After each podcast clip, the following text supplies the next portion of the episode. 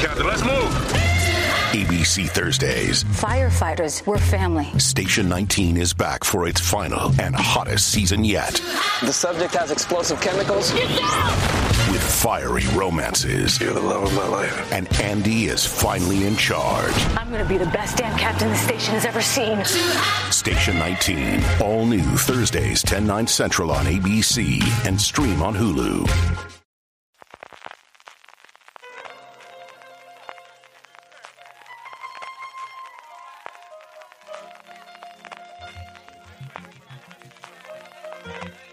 Estás escuchando Fuera de Series con CJ Navas.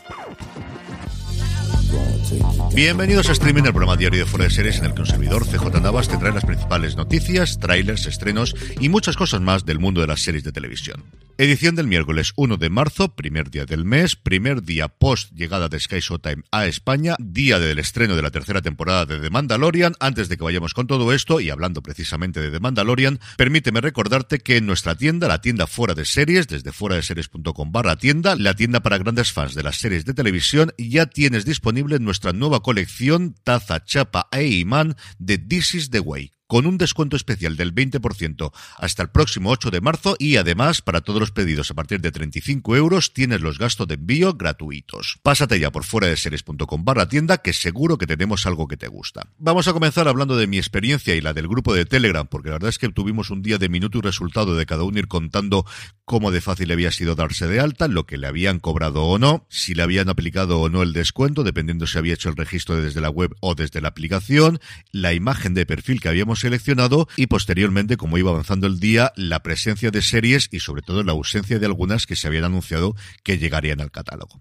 Mi experiencia personal no pudo ser más satisfactoria. Antes de las siete y cuarto ya estaba registrado. Fui el segundo en el grupo de Telegram después de Juan Francisco Bellón, que no hay forma de ganarle estas cosas. Lo hice un poquito antes de mi hermano, que fue el tercero que al menos lo puso, como os digo, en el grupo de Telegram, telegram.me barra fuera de series. Y las aplicaciones tardaron un poquito más, pero antes de las ocho menos cuarto ya la tenía instalada tanto en el iPhone como en el iPad, como en el Apple TV Plus, y en todos funcionaba sin ningún tipo de problemas. He podido ver muy poquito, he podido trastear muy poquito porque ha sido un día de locura, pero funcionar funcionaba de la calidad ya no os puedo contar. Experiencias que ha habido en el grupo de Telegram. Quizás la más importante en el momento del lanzamiento fue gente a la que no se le aplicó el cupón de descuento para pagar 2,99 euros al mes. La gran mayoría de los casos en los que esto se produjo fue por crearse el usuario y por darse de alta desde una aplicación móvil y no desde la web, que es el único sitio donde oficialmente está el descuento, pero es complicado que eso nos acordemos. Yo desde luego no me acordaba. Sí tengo que decir que Sky Time yo creo que contaba con ello y ha dado una solución bastante apañada, que es utilizar un cupón que no os lo voy a leer, pero sí os lo voy a dejar en las notas del programa. De hecho, os voy a poner el enlace que puso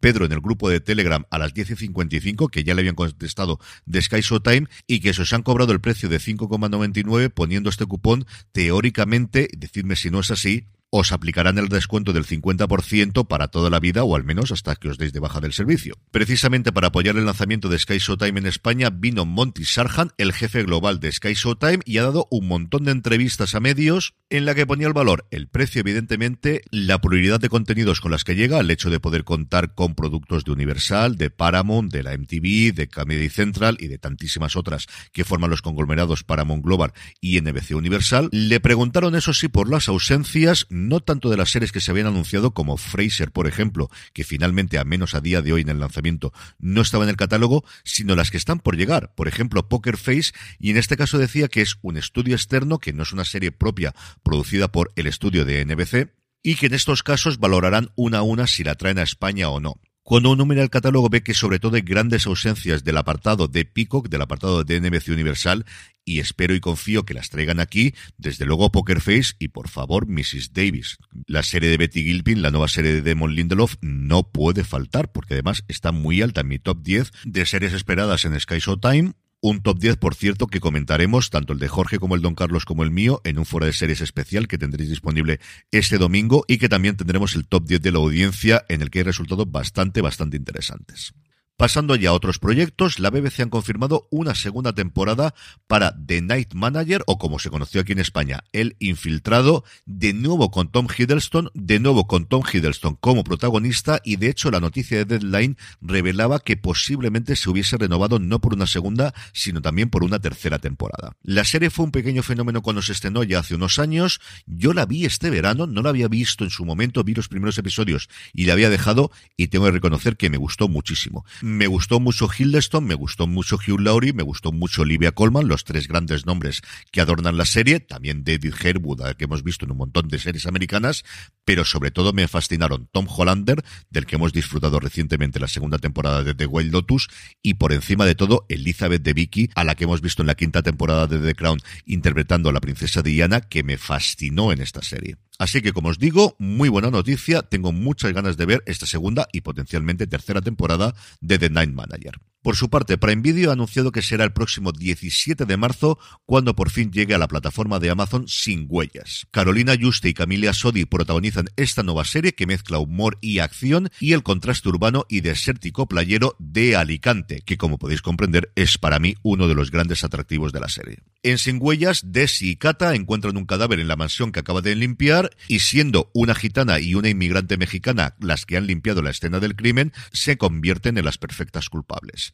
Ahora tienen que escapar de la policía, pero también de unos sicarios rusos, una familia de millonarios y un exmarido con mariachis. La serie ha sido creada por Carlos de Pando y Sara Antuña, que han escrito los guiones junto a Gaby Ochoa y Héctor Bertrán, y constará de ocho episodios de 40 minutos. En el capítulo de fichajes, Damian Lewis vuelve a Billions para su séptima temporada, vuelve el hijo pródigo después de su salida en la quinta temporada, derivada por un lado de que era el momento en el que se le acababa el contrato original por cinco temporadas que había firmado para la serie de Showtime y que su mujer, la también actriz Helen McCrory, había fallecido recientemente y quería pasar más tiempo con la familia, aunque luego él mismo lo ha desmentido. Así que vuelve Axe, vuelve Bobby Axelrod, vuelve Damian Lewis, que se ha confirmado que estará en seis de los doce episodios que formarán la séptima temporada de Billions. Y terminamos con una noticia de industria en nuestro país y es que Buen Día Studios, la joint venture entre Movistar y A3 Media, ha fichado a Laura Abril, que hasta hace nada estuvo trabajando en el conglomerado de Paramount,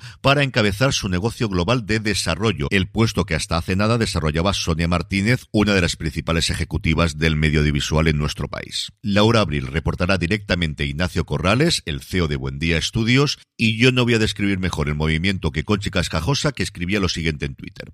Esta noticia, confirmada hace unos minutos por un comunicado, tiene una doble lectura. Por un lado, la apuesta clara de Buen Día por la internacionalización con el fichaje externo, no una elevación interna, de Laura Abril, que dejó Paramount hace un mes, y la segunda es el paso de Sonia Martínez a un rol más creativo y menos directivo. El relevo al frente de la ficción de Buen Día parece producirse de manera elegante. No podía ser de otra forma para Martínez, la persona más importante para la ficción española en los últimos 20 años. Y esto lo dice públicamente Cochi Cascajosa, que es una de las personas más reconocidas y a las que yo personalmente más admiro y más respeto en el mundo audiovisual español.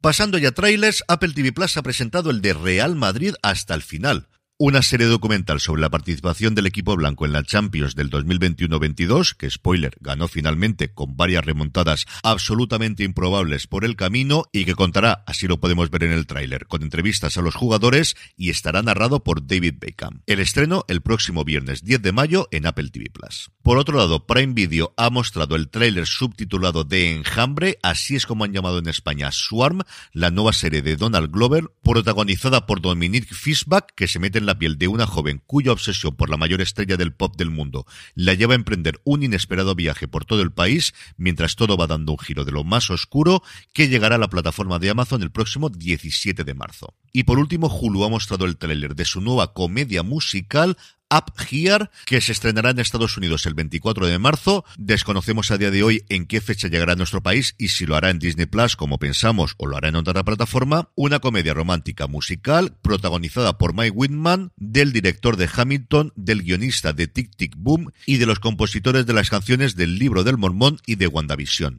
A mí me tienen totalmente dentro, absoluta y totalmente dentro. En el capítulo de estrenos, pues agarraos. En primer lugar, HBO Max estrena Motel Valkyrias, esta serie gallego-portuguesa de la que hemos hablado mucho las últimas dos semanas, tanto yo aquí en streaming como fuera de series, los fines de semana y que tengo desde luego mucha curiosidad por ver. Y por su lado, Disney Plus nos trae la decimotercera temporada de Bob's Burgers, también la segunda de la comedia del momento, Colegio Abbott, por fin llega la segunda temporada, pero todo palidece con la llegada de la tercera temporada de The Mandalorian y aprovecho para deciros que desde esta semana retomaremos Universo Star Wars, analizaremos todas las semanas cada uno de los episodios de The Mandalorian, lo haremos en directo todos los jueves a partir de las nueve y media, de forma similar a la que estamos haciendo con Picard actualmente en Universo Star Trek, pero esta semana lo adelantaremos porque estamos todos con muchas ganas de ver la serie y lo haremos hoy mismo a partir de las nueve y media. Nos podrás seguir en directo desde youtube.com barra fuera de series o twitch.tv barra fuera de series el comentario y el análisis del primer episodio de The Mandalorian en directo con tus comentarios y desde mañana ya disponible en formato podcast en Universo Star Wars. Y terminamos como siempre con la buena noticia del día y es que Natalie Dormer tiene nuevo proyecto.